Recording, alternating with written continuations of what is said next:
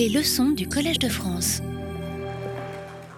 Mesdames et messieurs, bienvenue à cette seconde séance euh, du cours intitulé À qui appartient la beauté Art et culture du monde dans nos musées? Seconde séance qui sera consacrée aujourd'hui, comme je l'annonçais déjà la dernière fois, à la reine Nefertiti, dont nous connaissons tous le visage et qui est conservée à Berlin. Simple rappel, nous avons ensemble neuf séances à parcourir. La première était consacrée à une introduction, et puis à partir d'aujourd'hui jusqu'au 22 juin, je me propose de prendre de manière exemplaire un objet à chaque fois pour tenter de répondre à cette question à qui appartient la beauté, tenter d'y répondre, qui est une mission impossible, et vous verrez qu'au bout de neuf séances, nous n'aurons pas beaucoup avancé en termes de oui ou non, noir et blanc, mais peut-être que nous aurons avancé en termes de nuances de gris, de nuances en général et de connaissances sur ces sujets très complexes. Un tout petit rappel pour ceux qui peut-être n'étaient pas là la dernière fois. Dans l'introduction, j'ai tenté de manière un peu abstraite, mais en prenant un matériel vivant, notamment des films de fiction, de poser cette question à qui appartient la beauté dans nos musées? Et pour dire les choses trop rapidement ici, en termes de rappel, on a deux grandes positions. Une position qui serait celle euh, formulée euh, sur cette photographie qui, a été tweetée par un étudiant euh, à la fois suédois et irakien, donc un jeune homme de parents irakiens né à Stockholm, qui a tweeté cette image, cette photo, ce selfie pris au musée de Berlin devant la porte d'Ishtar en 2013 et qui revendique avec cette affiche et cette position agenouillée devant euh, la porte d'Ishtar, l'une des huit portes de la cité intérieure de Babylone, qui revendique l'appartenance de cette œuvre d'art, de ce monument à l'Irak, donc une appartenance présentée ici comme une appartenance nationale, ceci appartient à l'Irak, ou une appartenance territoriale d'un côté, c'est une des positions dans le débat en fait pratiquement depuis l'époque moderne, et l'autre position, qui est celle des musées, c'est l'attitude qui consiste à dire tout cela vous appartient, comme vous le voyez sur cette installation euh, de 2014 dans le cadre d'une exposition au Victoria and Albert Museum à Londres, une exposition intitulée euh, All of this belongs to you, tout cela vous appartient, et une installation néon euh, avait été euh, montée à ce moment-là devant une des œuvres majeures euh, de l'art métallique du XIXe siècle qui représente le jubé d'une cathédrale en arrière-plan. Et ici, la position des musées, qui est en général l'affirmation de nos musées en France, en Allemagne, en Angleterre, donc dans le cas présent, c'est de dire cette beauté appartient à l'humanité et les musées y donnent accès. Voilà en gros les deux pôles entre lesquels se situe la discussion.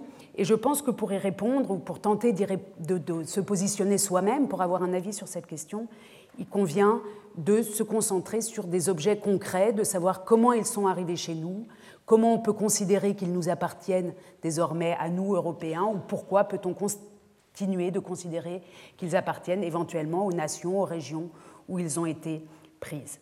La reine Nefertiti euh, vous est bien connue, et Nefertiti est la femme du pharaon Akhenaton. Akhenaton, c'est ce pharaon qu'on appelle aussi Echnaton, qui a décidé au XIVe siècle avant Jésus-Christ de rompre avec la religion de ses prédécesseurs, avec leur, donc avec ses dieux multiples, de rompre avec la capitale euh, de l'Égypte, de ses ancêtres, de rompre aussi avec l'art égyptien traditionnel pour créer un nouveau culte, le culte du soleil, et un nouvel art qu'on appelle l'art de la période ou de l'art de Amarna, du nom de la nouvelle capitale qu'avait créée ce pharaon Atel el Amarna. Depuis 1912-1913, le buste de Nefertiti est présenté à Berlin. Il a été présenté en différents lieux de Berlin. Il est actuellement au Neues Museum sur l'île des musées, Neues Museum qui comprend le musée égyptien. Pour essayer de nous approcher de cet objet, de cet objet contesté, de cet objet qui représente d'abord un idéal de beauté, qui donc fait bien écho avec la question du cours, qui a été monté en épingle ou qui a été ou qui est un idéal de beauté d'un côté. Et pour nous approcher de cette question aussi en termes euh, juridiques et en termes d'appartenance peut-être esthétique, je propose d'ouvrir trois tiroirs ou trois volets euh, lors de cette leçon. Le premier s'intitule Légal, illégal. il va s'agir de suivre la provenance donc l'origine de cette œuvre depuis le moment où elle a été trouvée à Tel El Amarna en 1912 jusqu'au moment où elle, était, où elle est arrivée à Berlin. Le deuxième volet s'intitule Fécondation esthétique, où il sera question de ce qui s'est passé entre elle et les Berlinois au moment de son arrivée, elle et les autres œuvres trouvées au moment euh, de cette euh, fouille de Tel El Amarna. Et le troisième volet s'intitule Réclamation, restitution au pluriel, puisque, vous allez le voir, la demande de restitution de la reine Nefertiti euh, par le Caire à Berlin est une affaire qui a presque un siècle déjà. Avant de commencer, je voudrais redire un mot, et je le redirai sans doute à chaque séance, j'aime le dire et j'aime le répéter, euh, sur la nécessité de transparence quant aux provenances euh, de ces objets qui sont des objets contestés. Nécessité de transparence quant aux provenances, ça veut dire que je pense qu'il est très important pour chacun d'entre nous de savoir, quand nous sommes dans un musée, de savoir d'où viennent les œuvres qui y sont présentées, quand elles sont arrivées, comment elles sont arrivées, dans quelles conditions. Donc ce point zéro qui est un peu un basso continuo euh, de ce cours. Provenance et transparence, peut-être que vous vous souvenez que notamment en 2007, euh, Le Monde euh, titrait Le Caire et Berlin se disputent le buste de Nefertiti. C'était une fois de plus le grand débat sur la question de faut-il que Berlin rende cette œuvre majeure à l'Égypte. Une question qui a eu à ce moment-là en 2007, puis ici vous le voyez en 2009 avec un titre du point, pour Berlin, le buste de Nefertiti appartient à l'Allemagne, une question qui a eu un retentissement international. Donc je le disais en 2007, en 2009, c'est une question qui revient très régulièrement sur le, j'allais dire, sur le tapis des relations euh, germano-égyptiennes et qui est en effet une question euh, délicate. Du côté allemand, on considère, et vous voyez ici un timbre de la Deutsche Bundespost, donc de la Bundesrepublik, un timbre officiel euh, qui représente euh, donc une Nefertiti stylisée euh, euh, auquel est ajouté le titre Nofrete Tebelin. Donc vraiment, non seulement elle est allemande, elle, est sur les timbres comme le serait pratiquement la Marianne en France, non seulement elle est sur les timbres de la Poste fédérale, mais en plus il lui est lié le nom de Berlin. Elle est vraiment un objet localement lié à l'histoire de Berlin et plus généralement donc à l'histoire de l'Allemagne. Ça, ce serait, disons, pour simplifier un peu les choses, la position générale euh, de l'Allemagne, mais aussi, et comme toujours dans ces débats, il y a d'autres voix, y compris en Allemagne, et je vous montre ici euh, la couverture d'un ouvrage euh, paru à la fin des années 80, si je ne me trompe pas, qui s'appelle Nofrete te will Nefertiti veut rentrer chez elle, Nefertiti veut rentrer à la maison. Euh, de Gerd von Paczensky et Herbert Ganselmeier, comme vous voyez, des noms très allemands. Donc ça, c'est l'autre position dans l'opinion publique allemande, qui est une, position aussi largement partagée, selon laquelle cet objet, cette icône de l'art égyptien n'a rien à faire à Berlin et qu'il faut euh, la restituer. Voilà donc ici une question d'appartenance euh, à propos d'un objet qui non seulement est réclamé, mais qui surplace en quelque sorte, et dans, dans ce cas-là c'est en Europe, mais c'est un exemple pour c'est à Berlin, pardon. Mais c'est un bon exemple de ce qui peut se passer dans d'autres capitales culturelles européennes. Donc une opinion divisée. Je disais tout à l'heure nécessité de transparence sur les provenances. Quand on lit des titres comme ça dans la presse, on est appelé pratiquement à avoir un avis tout de suite. Est-ce qu'il faut la rendre? Est-ce qu'il ne faut pas la rendre? Et c'est aussi comme ça que la presse, souvent, pas seulement la presse d'ailleurs, euh, les débats entre amis, etc., quand on en parle, même avec des étudiants, c'est souvent comme ça qu'est présentée la question. Or, si on se plonge dans l'histoire de la venue de ces objets, on peut acquérir un sentiment différent, ou en tout cas des éléments, des outils, pour au moins hum, mieux manipuler la question. Le premier outil qu'on peut trouver, et alors vraiment tout simple et à la portée de tous, malheureusement pas dans le musée et pas à côté du buste de Nefertiti tel qu'il est présenté actuellement, c'est par exemple euh, dans, le cas présent, la page internet de la Deutsche Gesellschaft, c'est-à-dire de la Société orientale allemande qui, au début du XXe siècle, a organisé la fouille de Amarna. Si vous voyez, die Ausgrabung in Amarna, donc on nous parle ici tout simplement sur internet de la fouille euh, à Amarna. Et quand on regarde ce texte, je ne vais pas vous infliger de la langue allemande, mais il suffit de le regarder rapidement pour repérer des noms français dans cette histoire. Vous voyez en haut Gaston Maspero, on nous dit qu'en 1925 déjà, Pierre Lacot, le successeur de Maspero, réclamait la restitution du buste qui était déjà à Berlin. Et tout de suite, sans vraiment bien comprendre, simplement sur Internet, quand on est un usager normal, on se dit mais qu'est-ce qu'ont des Français à faire dans cette histoire? Pourquoi Gaston Maspero, professeur au Collège de France, pourquoi Pierre Lacot, professeur au Collège de France, sont mêlés à ces affaires de Nefertiti? Et il se trouve qu'en effet, quand on continue de creuser la question, cette affaire qu'on croit germano-égyptienne nous amène, curieusement, évidemment pas curieusement, puisque c'est l'histoire et on va, creuser ça dans un instant, nous amène à Paris. Nous amène à Paris, où sont conservés une somme de documents en allemand et en français considérables sur l'affaire Nefertiti. Et je vous montre ici le dossier principal donc, du ministère des Travaux publics, euh, dans, la hiérarchie duquel était placé le service des antiquités d'Égypte, un service français, euh, et le bureau des archives avec un dossier numéro qui ne porte pas de numéro, et peut-être que vous le voyez même si le contraste n'est pas excellent, objet, tête Nefertiti, et puis écrit à la main en dessous au crayon, double pour moi. C'est ici le dossier de ce Pierre Lacot que j'évoquais à l'instant, le dossier administratif de Pierre Lacot, qui a été le premier, en 1925, on le verra, à réclamer pour l'Égypte la tête de Nefertiti. Double pour lui, très intéressant pour nous, puisque dans ce double, il y a non seulement tous les documents qui, ont, qui racontent la venue de Nefertiti à Berlin, puis ses premières demandes de restitution, mais aussi tous les commentaires que cette histoire a inspiré à cet acteur, à l'un de ces acteurs de l'affaire Nefertiti, Pierre Lacot. Donc un document très précieux. Euh, dont l'opinion publique a très peu connaissance ou, presque pas. Il est dans des archives et il, faut, il faudrait que les, musées euh, aient le désir de mettre des documents d'archives autour de leurs œuvres d'art pour que ces choses fassent lien. Voilà. Qu'apprend-on quand on se plonge dans ce dossier Tête Nefertiti, double pour moi, du service des antiquités d'Égypte? D'abord, on apprend des choses euh, des éléments concrets sur la légalité ou l'illégalité de la présence de Nefertiti à Berlin. Comme vous le savez, beaucoup de légendes entourent cette présence.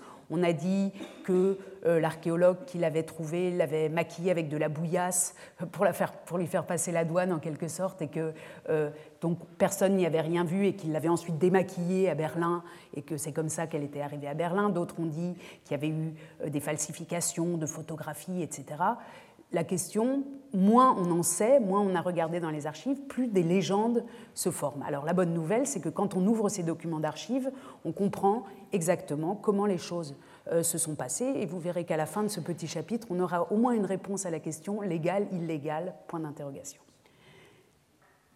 Si vous voulez bien, nous nous transportons maintenant euh, à Tel El Amarna, en Moyenne-Égypte, en décembre 1912.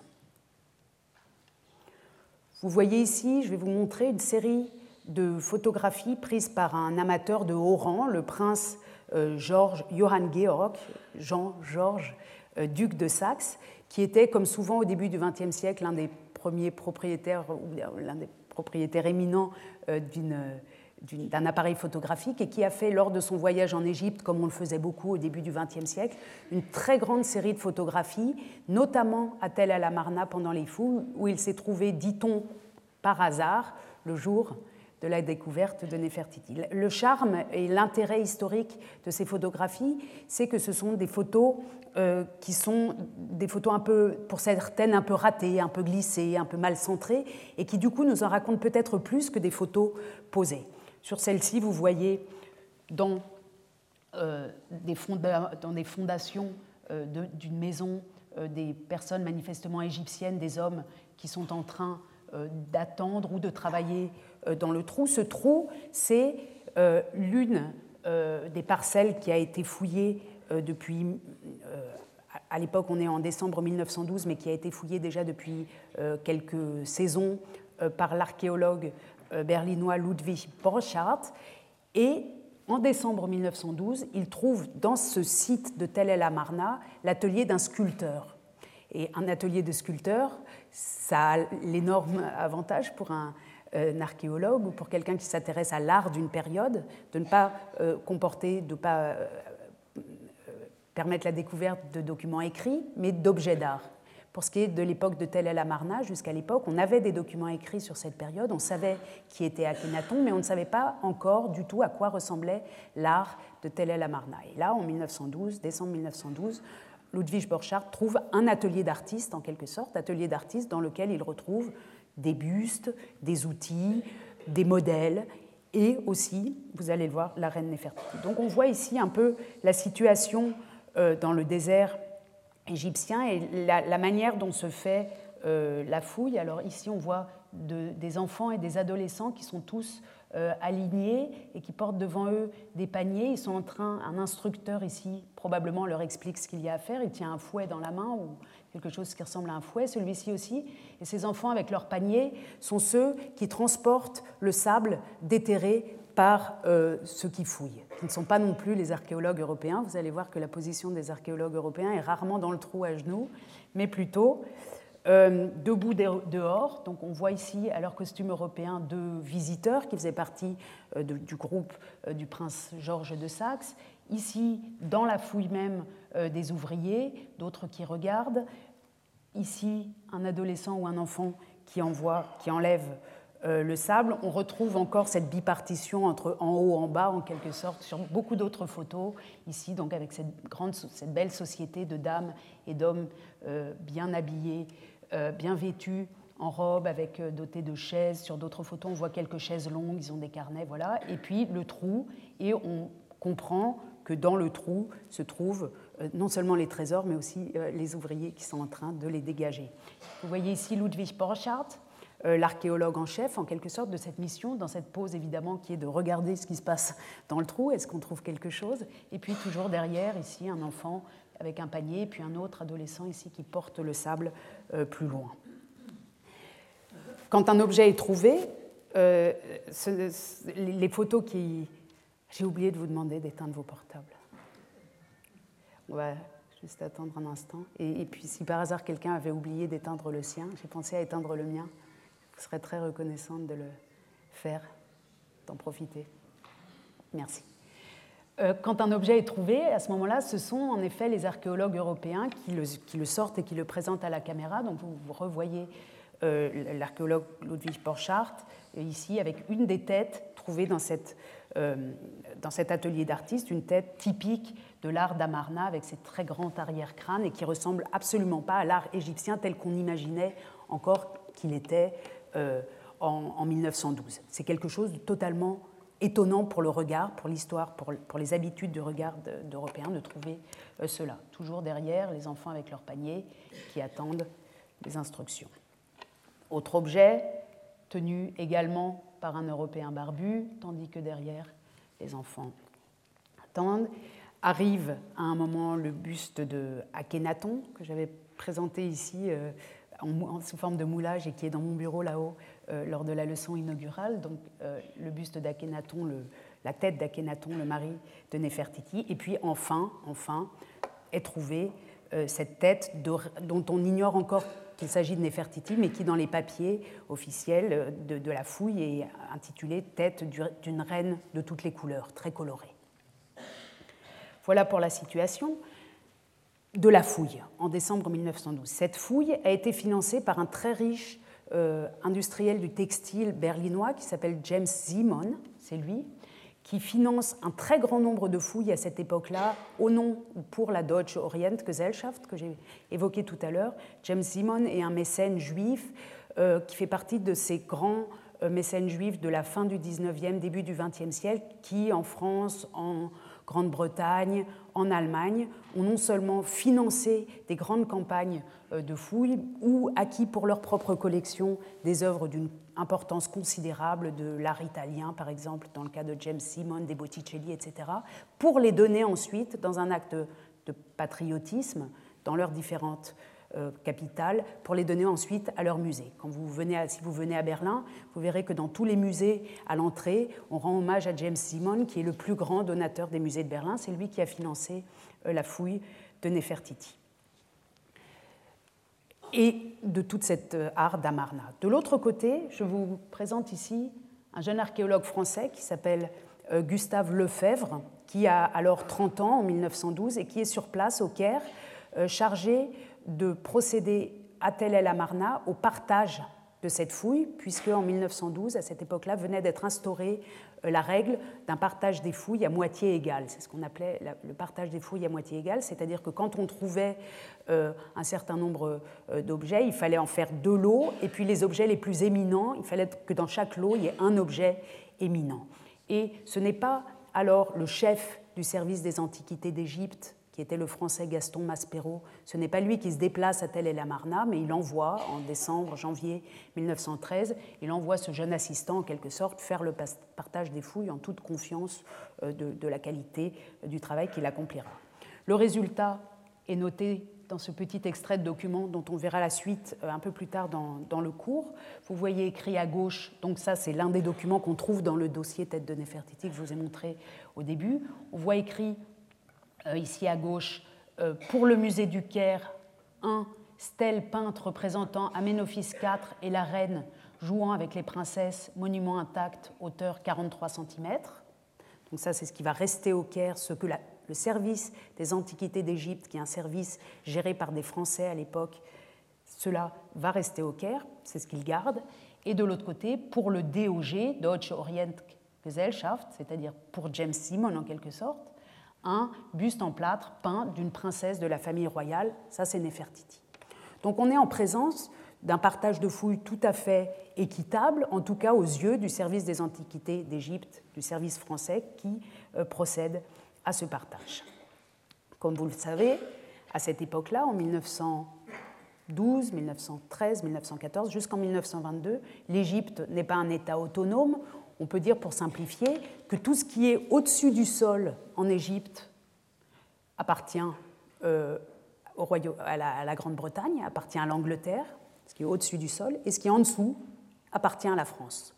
La France a depuis, considère, et a obtenu et maintient depuis le XIXe siècle, depuis l'expédition de Napoléon en Égypte, l'idée que c'est à elle de gérer les antiquités égyptiennes et elle, elle parvient au fil du XIXe siècle à s'établir comme l'instance, comme l'administration qui donne aussi les autorisations euh, d'exportation euh, d'œuvres d'art.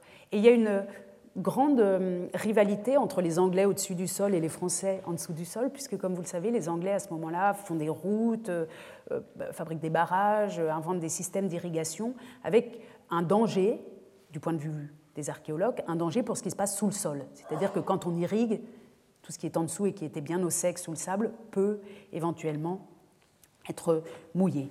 Et cette rivalité entre les Anglais et les Français fait que quelqu'un comme Gaston Maspero, que vous voyez ici, le grand égyptologue Gaston Maspero, qui est depuis le dernier tiers du XIXe siècle le directeur du service des antiquités d'Égypte euh, au Caire, le grand Maspero a une idée sur la manière dont il faut euh, gérer euh, non seulement les fouilles, mais aussi l'exportation des objets trouvés donc pendant son mandat. Il l'explique dans plusieurs euh, textes et je vous ai sorti des extraits euh, caractéristiques de sa position pour qu'on comprenne bien pourquoi si facilement il a pu laisser partir Nefertiti à Berlin.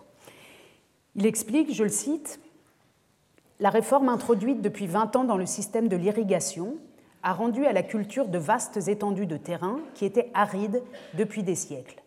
L'eau y a été versée en abondance, imprégnant les objets qui y étaient enfermés. Si, poursuit-il, si dans le quart de siècle qui a commencé vers 1900, les sites antiques attaqués par l'industrie moderne n'ont pas été explorés à fond, je n'hésite pas à déclarer que leur contenu entier de papyrus, bronze, statues en pierre ou en métal, terre cuite, étoffes, ustensiles, armes, outils, amulettes sera perdu pour la science.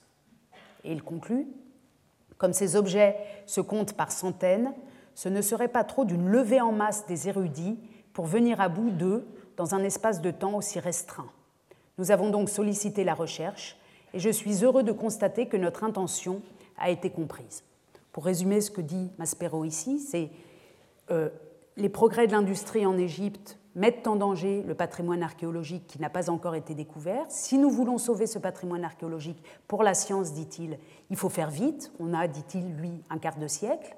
Et pour faire vite, puisque ces fouilles sont extrêmement coûteuses, extrêmement compliquées, extrêmement aléatoires, il faut une levée en masse internationale, il faut attirer euh, des archéologues du monde entier et les investisseurs qui vont avec pour que tout ça se fasse très vite.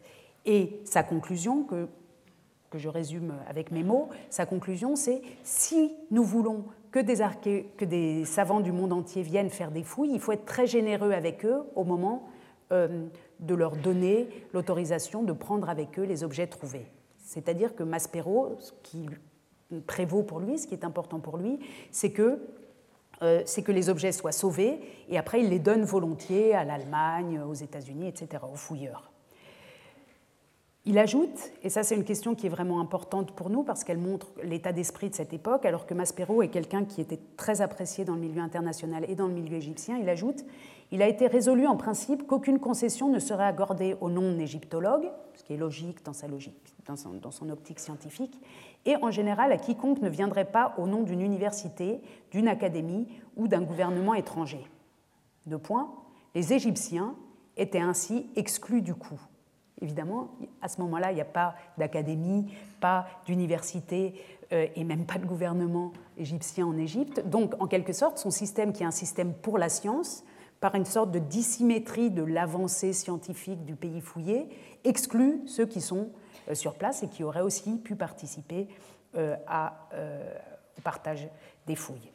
Le résultat, je vous donne simplement quatre tout petits exemples, c'est que pendant le mandat, le long mandat de Gaston Maspero au Caire, des groupes d'œuvres très importants euh, sont exportés dans le monde entier sans, réelle, euh, sans aucune difficulté en quelque sorte. Et Maspero lui-même n'est pas du tout, euh, ne pratique pas le partage des fouilles. C'est une invention qui arrive en 1912 au moment de Nefertiti, mais lui laisse, il trouve au contraire que partager des fouilles, c'est détruire une unité, et qu'il vaut mieux que les unités aillent ensemble à leur destination. Donc, je vous donne quelques exemples ici.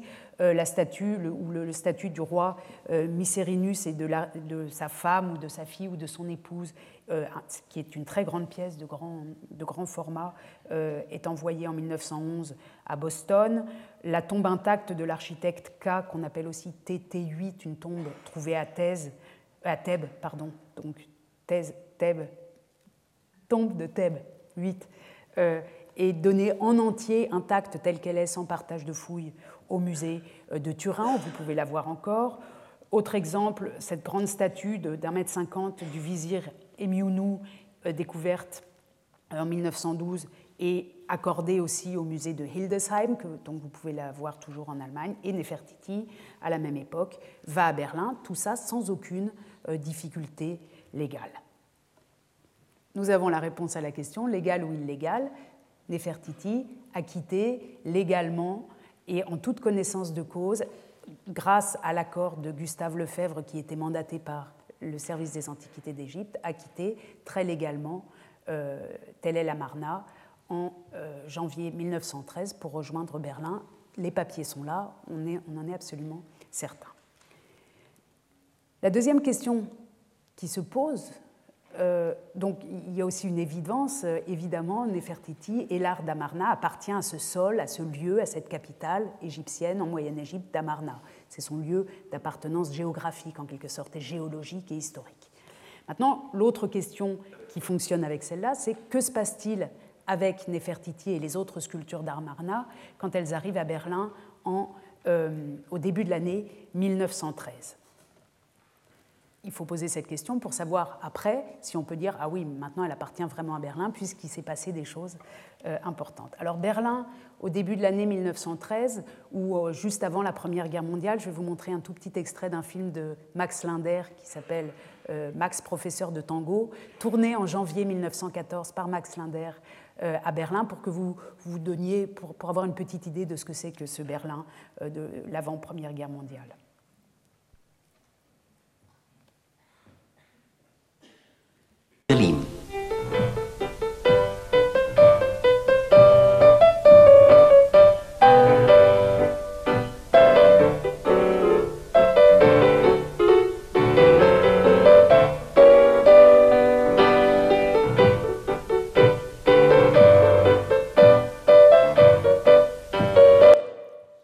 Max Linder dans un cabaret à Berlin euh, danser le tango. Et parmi le public, euh, le film dure une dizaine de minutes, vous pouvez le regarder en entier sur Internet, mais au bout d'une dizaine de minutes, un riche Allemand berlinois, euh, gros et riche, un banquier, lui donne sa carte et lui propose de venir faire des, donner des cours de tango à ses filles et à sa femme. Et après une nuit largement arrosée, probablement de schnapps, dans ce cabaret, Max Linder traverse Berlin pour trouver, avec sa carte de visite sous le nez, comme vous le voyez là, pour trouver l'adresse de ce riche banquier. Quelques photos de Berlin, c'est toujours intéressant de voir Berlin avant la Deuxième Guerre mondiale puisqu'elle n'est pas euh, détruite.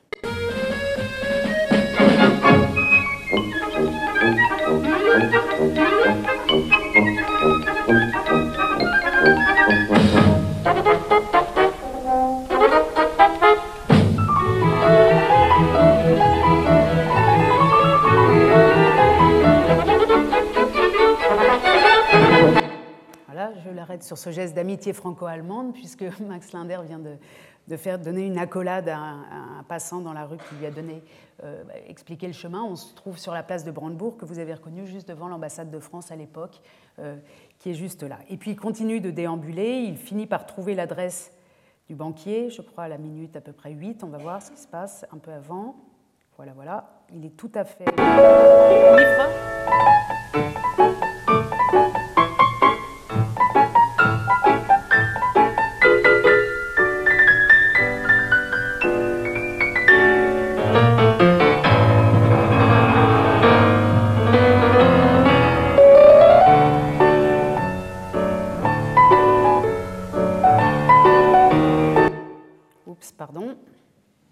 scène finit très mal. Je vous montre quand même la fin, puisque, oh, pardon, pardon, erreur de manœuvre, tac. Que faire pour que ça marche? Tac. Ces dames veulent apprendre le tango.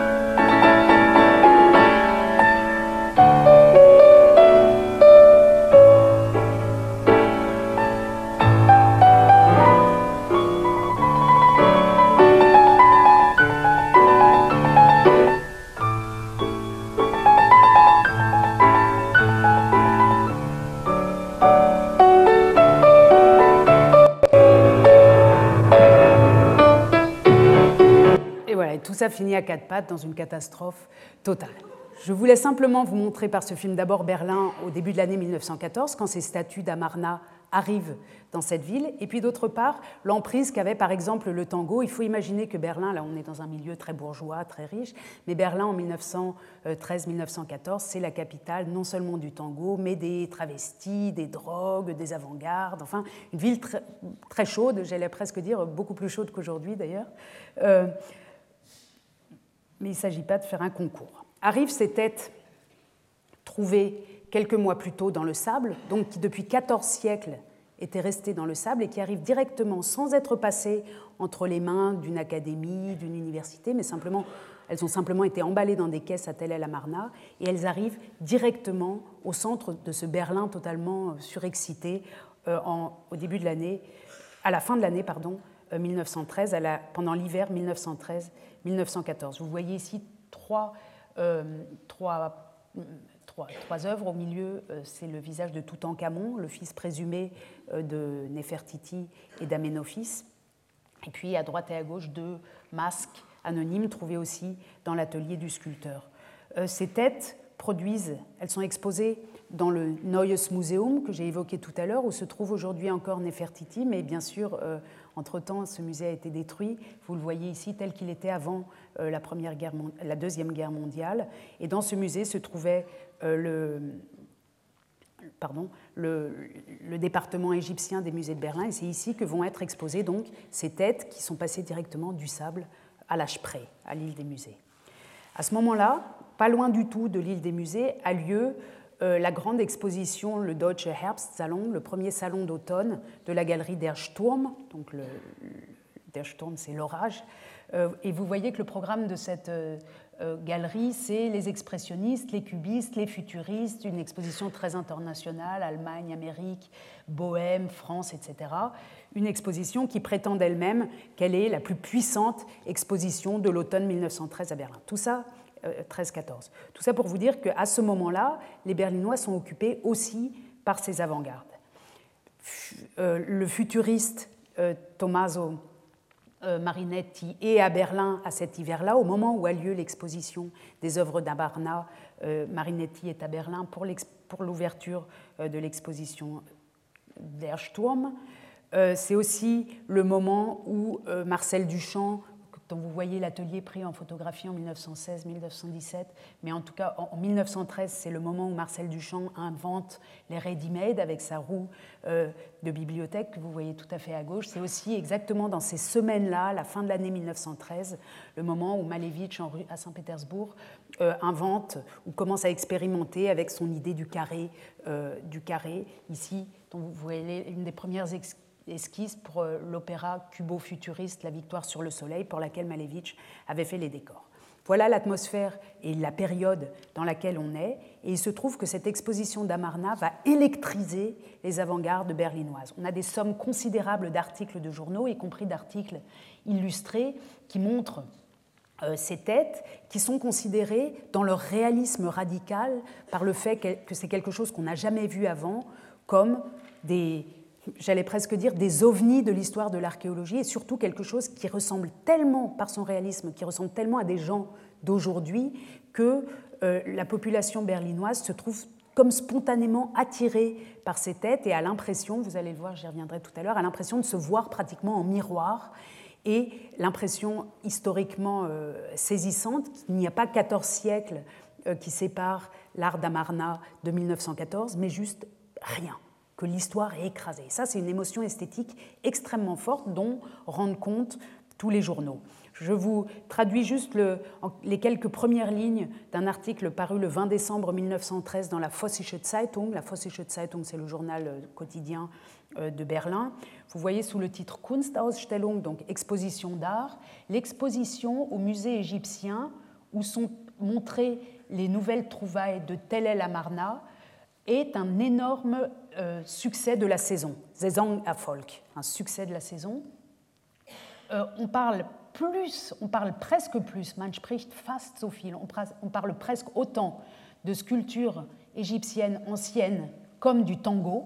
Vous voyez à la quatrième ligne, man spricht fast so viel von alter ägyptischer Skulptur wie vom Tango. Donc le tango, ça fait, cette expo est vraiment au même niveau que le tango qui vient d'arriver justement d'Amérique.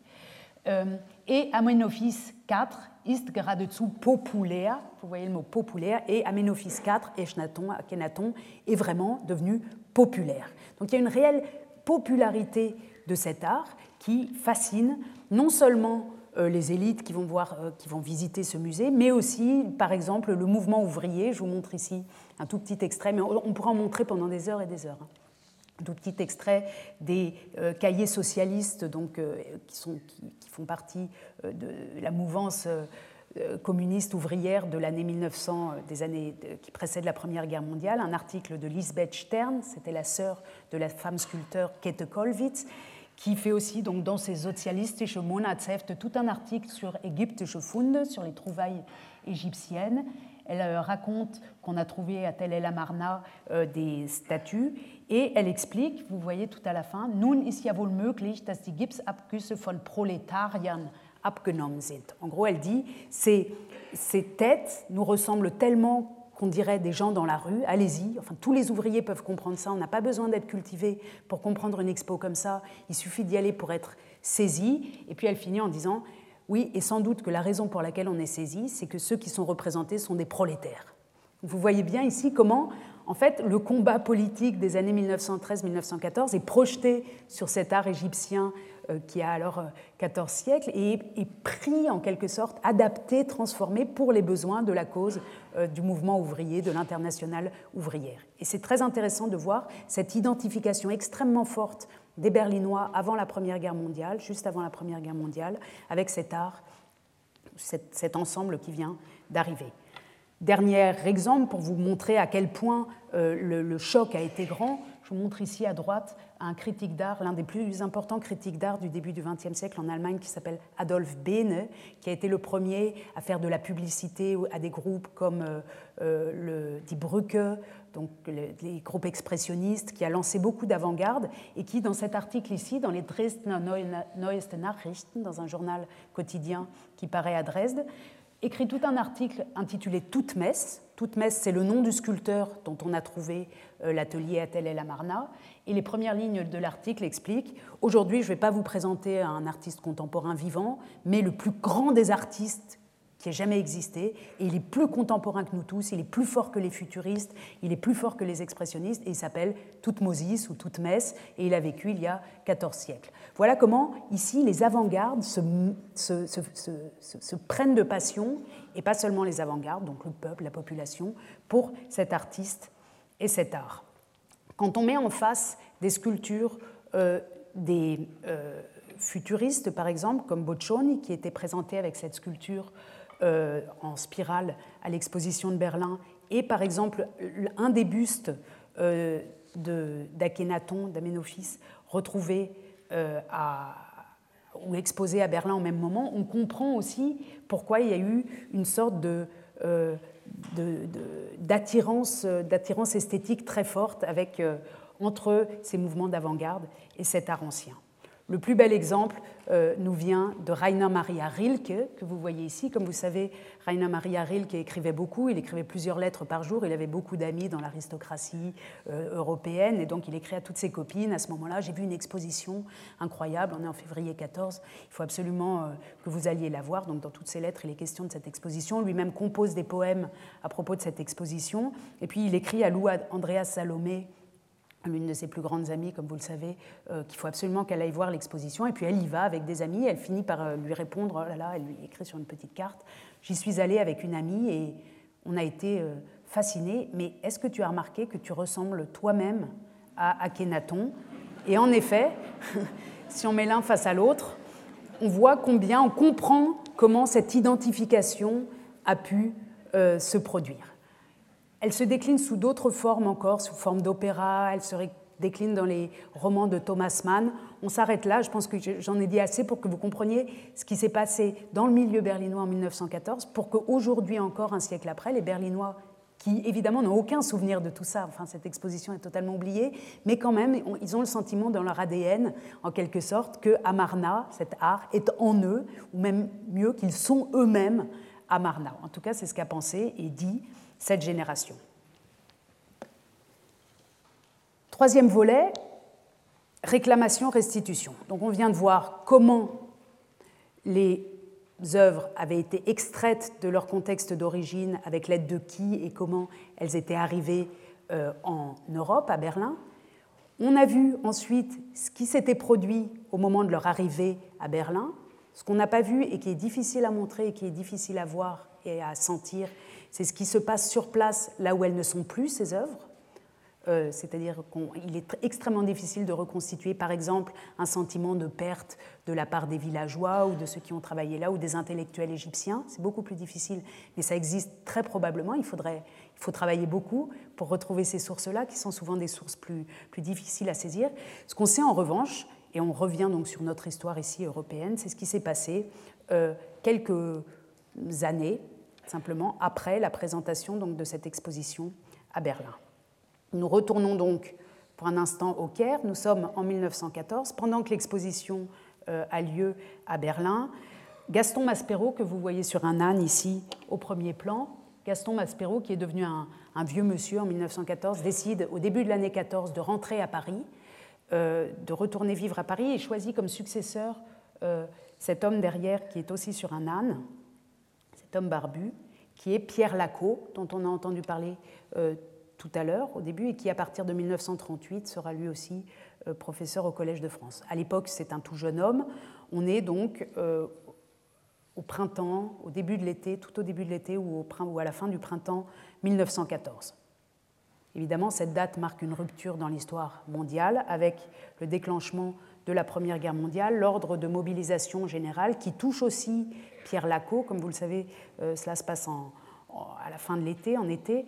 la mobilisation générale et l'été une période où les égyptologues en général, quand, ils vivent au Caire, ou enfin les archéologues en général, sont pour la saison chaude en général euh, dans leur capitale, donc ils passent ses vacances en France. Ce, Gaston, ce, pardon, ce Pierre Lacot, il ne prend pas ses fonctions officiellement euh, en, en Égypte, au Caire, mais il est appelé à servir. Il, a déjà, il est à la fin de la trentaine, au début de la quarantaine, c'est-à-dire qu'il n'est pas en première ligne, il est en deuxième ligne.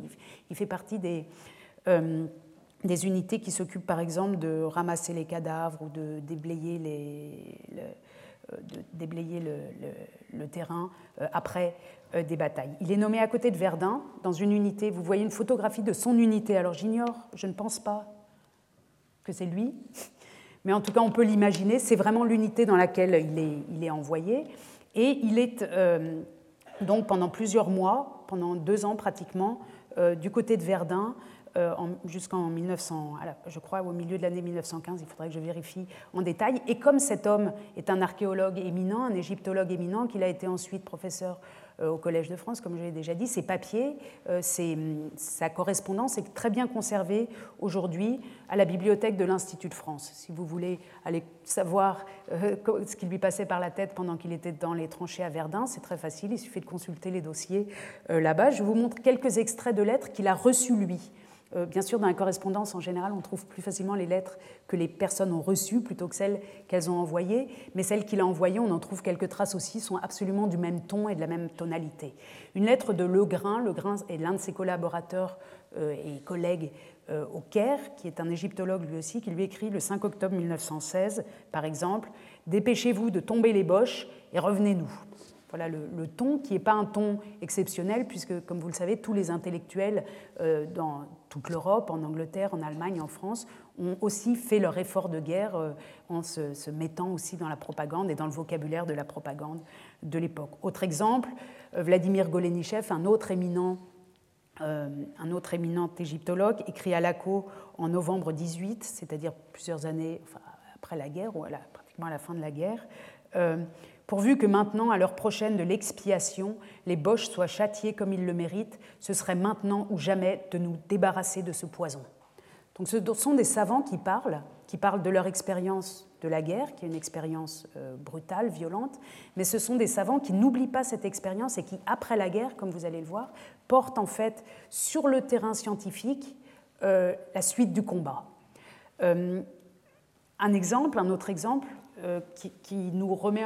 C'est pour ça que j'ai changé là un peu de, display, de, euh, présentation, mais un autre exemple qui nous remet en présence des acteurs dont on a déjà fait connaissance. Vous revoyez ici le jeune Gustave Lefebvre qui avait procédé euh, au partage de la fouille d'Amarna, qui écrit à Laco en 1915, au moment où Laco, donc en octobre 1915, après avoir subi une blessure pendant la guerre, est sommé de retourner au Caire, alors que lui ne veut pas, il veut continuer à se battre, mais Laco qu'on voit ici un peu plus vieux, euh, à droite, Laco est sommé de retourner au Caire et Lefebvre, en quelque sorte pour le consoler, lui écrit cette carte Mon cher ami, j'ai appris que vous alliez quitter la France et rejoindre votre poste en Égypte. C'est aussi un poste de combat et c'est une œuvre française que vous défendrez là-bas après avoir fait votre large part de tranchées.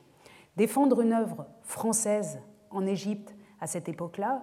Comme vous, l'avez entendu tout à l'heure, l'Égypte est partagée entre l'Angleterre et la France, mais c'est aussi un lieu où l'international des égyptologues mondiaux, c'est-à-dire des Américains, des Allemands, etc., ont travaillé ensemble. C'est un lieu qui, pour la science, est très international.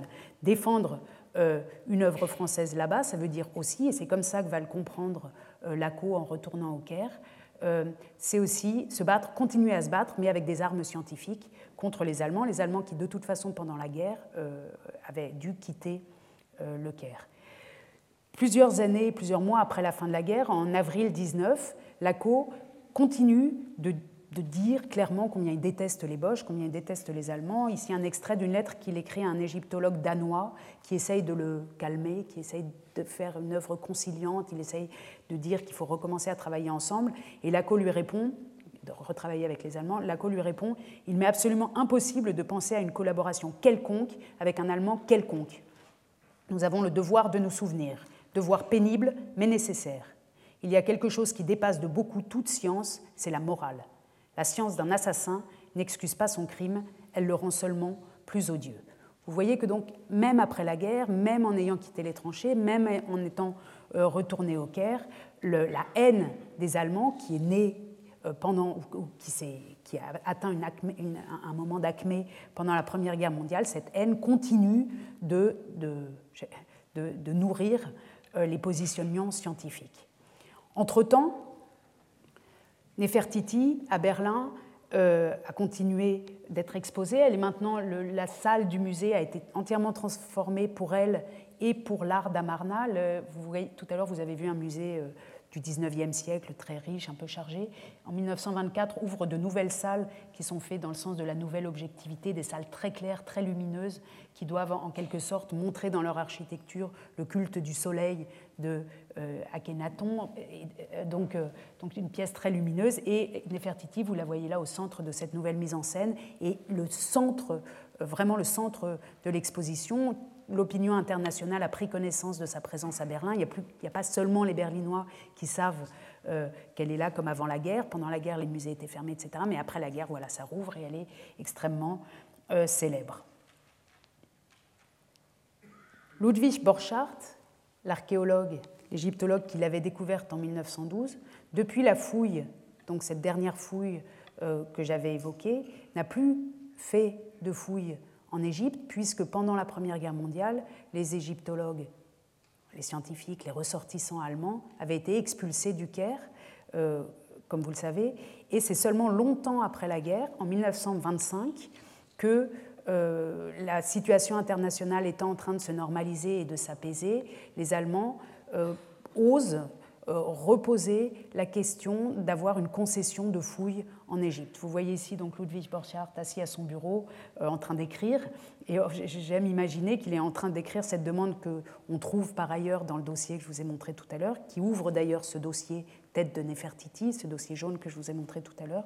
Dans cette lettre, Ludwig Borchardt demande s'il pourrait réobtenir euh, la concession de Tel El Amarna, sur laquelle il avait travaillé pendant plusieurs années avant la guerre. Il le demande bien sûr au service des Antiquités d'Égypte, service des Antiquités d'Égypte qui est toujours français. Euh, malgré l'autonomie de l'Égypte en 1922, le service des Antiquités reste aux mains des Français. Et c'est maintenant Pierre Lacot, qui a fait ses expériences à Verdun, qui va répondre à sa lettre, puisque Maspero, qui avait autorisé l'exportation de Nefertiti, entre-temps n'est plus, euh, n'est plus le Caire, le 10 avril 1925, Borchardt écrit en français à Pierre Lacot. Très honoré, monsieur le directeur général, je vous prie par la présente, au cas où l'autorisation de fouille accordée pour Tel El Amarna ne serait pas renouvelée à l'Egypt Exploration Society, puisqu'entre-temps les Français avaient donné la concession aux Anglais, donc si par hasard les Anglais n'avaient pas un renouvellement de concession, je vous prie d'accorder cette autorisation de fouille avec l'extension qu'elle avait originairement à l'Institut allemand d'archéologie égyptienne, avec parfaite considération votre très dévoué Borchardt. Alors cette lettre, cette demande, est la première dans ce dossier. C'est elle qui ouvre le dossier euh, tête de Nefertiti de Laco, qui avait pris donc ses fonctions à ce moment-là. Et là, on comprend très bien que Laco va refuser cette demande et pour refuser à l'Allemagne le droit d'avoir une concession, il lui faut un argument. Et cet argument va être Nefertiti. Je vous montre donc la lettre complète euh, que je vous ai montrée tout à l'heure avec le partage des fouilles en haut. En fait, ce document euh, est un, une réflexion de Laco sur euh, l'autorisation qui avait été donnée par son prédécesseur. Laco se dit on a laissé partir Nefertiti, enfin mon prédécesseur a laissé partir Nefertiti, Qu'est-ce qu'on peut faire maintenant, en quelque sorte Et son idée, c'est d'empêcher, en tout cas, les Allemands, d'une manière ou d'une autre, de continuer à avoir des fouilles euh, en Égypte. Donc, je vous lis simplement trois passages de cette longue lettre extrêmement intéressante. On voit en haut le rappel du partage des fouilles, puis euh, la conclusion qu'en tire Pierre Lacot. Donc, M. Lefebvre, c'est-à-dire l'envoyé de Maspero, donc M. Lefebvre n'a pas reconnu à cette pièce unique son importance réelle.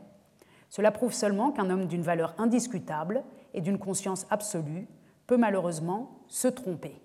Dans ce papier, euh, en 1925, dix années après euh, la fouille, un peu plus de dix ans après la fouille, Laco dit Mes prédécesseurs se sont trompés. Ils ont laissé partir des Fertiti, mais ils se sont trompés. Donc, dit-il, l'erreur est nôtre. C'est nous qui avons fait cette erreur.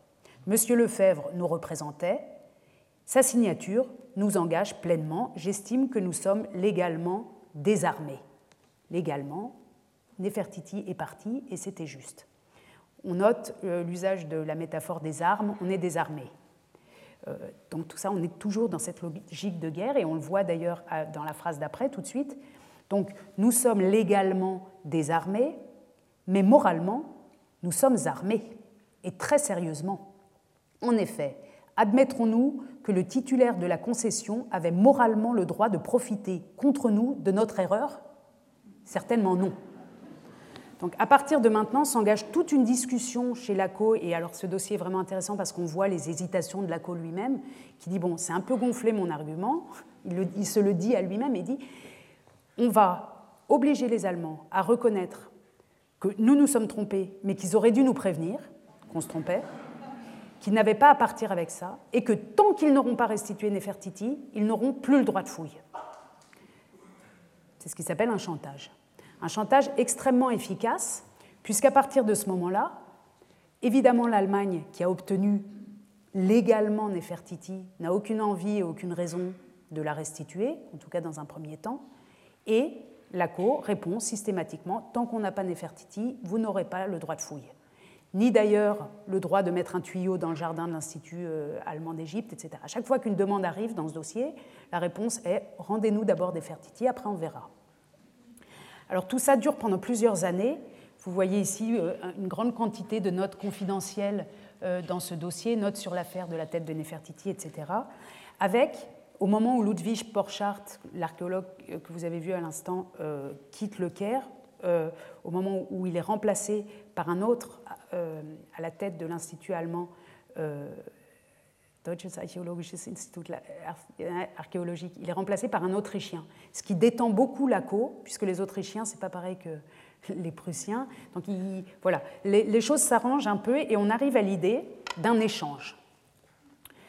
L'échange serait que Berlin rendrait Nefertiti au Caire et le Caire en échange donnerait cette statue de Ranofir, euh, un prêtre, euh, un prêtre égyptien. Cette idée d'échange est proposée euh, par l'ACO, donc par la France, qui a toujours les antiquités d'Égypte entre les mains, et est progressivement acceptée par les musées de Berlin, et notamment parce qu'à cette époque-là, donc là on est en 29, on est déjà à la fin des années 20, le, ministre de la Culture, enfin des cultes et de la culture, est euh, Karl Heinrich Becker, qui est un très célèbre orientaliste, quelqu'un qui connaît extrêmement bien l'Orient, qui a d'ailleurs fondé une revue euh, en 1914 euh, qui s'appelle Der Islam, l'islam. Et cet homme dit, argumente, en tant que ministre de la Culture, euh, l'islam est notre avenir, il faut qu'on ait de bonnes relations avec le monde arabe, et pour avoir de bonnes relations avec le monde arabe, restituons Nefertiti en quelque sorte. Il pousse et il porte ce projet. Le roi Fouad vient plusieurs fois à Berlin. Dans les coulisses, on parle beaucoup de cette possible restitution. On en parle beaucoup aussi dans la presse. Vous voyez qu'elle fait l'objet euh, de caricatures. Vous voyez ici donc euh, Nefertiti portée dans les mains d'un âne. Cet âne étant dans l'esprit de la caricature le brave allemand bien droit, bien grand, qui va bêtement restituer Nefertiti à un petit gros euh, roi Fouad d'Égypte, qui en échange avec un sourire de, marchand de tapis en quelque sorte euh, lui propose cet affreux Ranophir qui fait un sourire en coin et en se disant Ah, on est en train de, les avoir en quelque sorte. Donc euh, ça s'intitule euh, L'échange ou bien l'accord d'échange égyptien et la presse allemande reproche aux autorités allemandes d'être stupides et de rendre quelque chose alors qu'en fait il n'y aurait aucune raison de le rendre. Ça c'est la version amusante, la version caricature. En revanche, il y a une version dans la presse, vous voyez, on est en avril 1930, une euh, version beaucoup plus offensive, beaucoup plus agressive, beaucoup plus plaintive.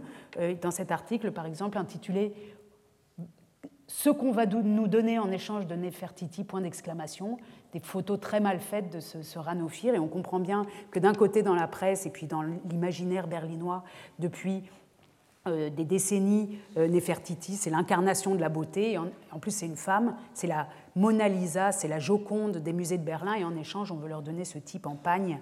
Euh, voilà. Donc il y a une, montée en puissance de l'opinion négative à l'égard de ce projet. Et dans les années 30, comme vous le savez, les extrémismes en Allemagne sont aussi en train de se mettre en place. le Parti national-socialiste monte de plus en plus. Et le successeur du ministre Becker que je vous ai montré tout à l'heure, Adolphe Grimeux, qui est un social-démocrate, un socialiste, euh, voyant l'opinion publique étant si agressive à l'égard de ce projet, et étant donné que la situation euh, intérieure est explosive, euh, malgré son, son, humanisme, dit hum, c'est vraiment pas le bon moment de restituer Nefertiti. Si on fait ça, on va avoir des soucis avec tous les nationalistes. Laissons les choses s'endormir. On n'en parle plus. Il bloque le projet. Alors que les choses étaient presque signées. donc ce social-démocrate, cet homme de gauche, bloque euh, le projet, projet qui est ramené sur le tapis trois ans plus tard par le ministère des Affaires étrangères, qui a continué de proposer euh, cet échange. Et l'échange va se faire en octobre 1933.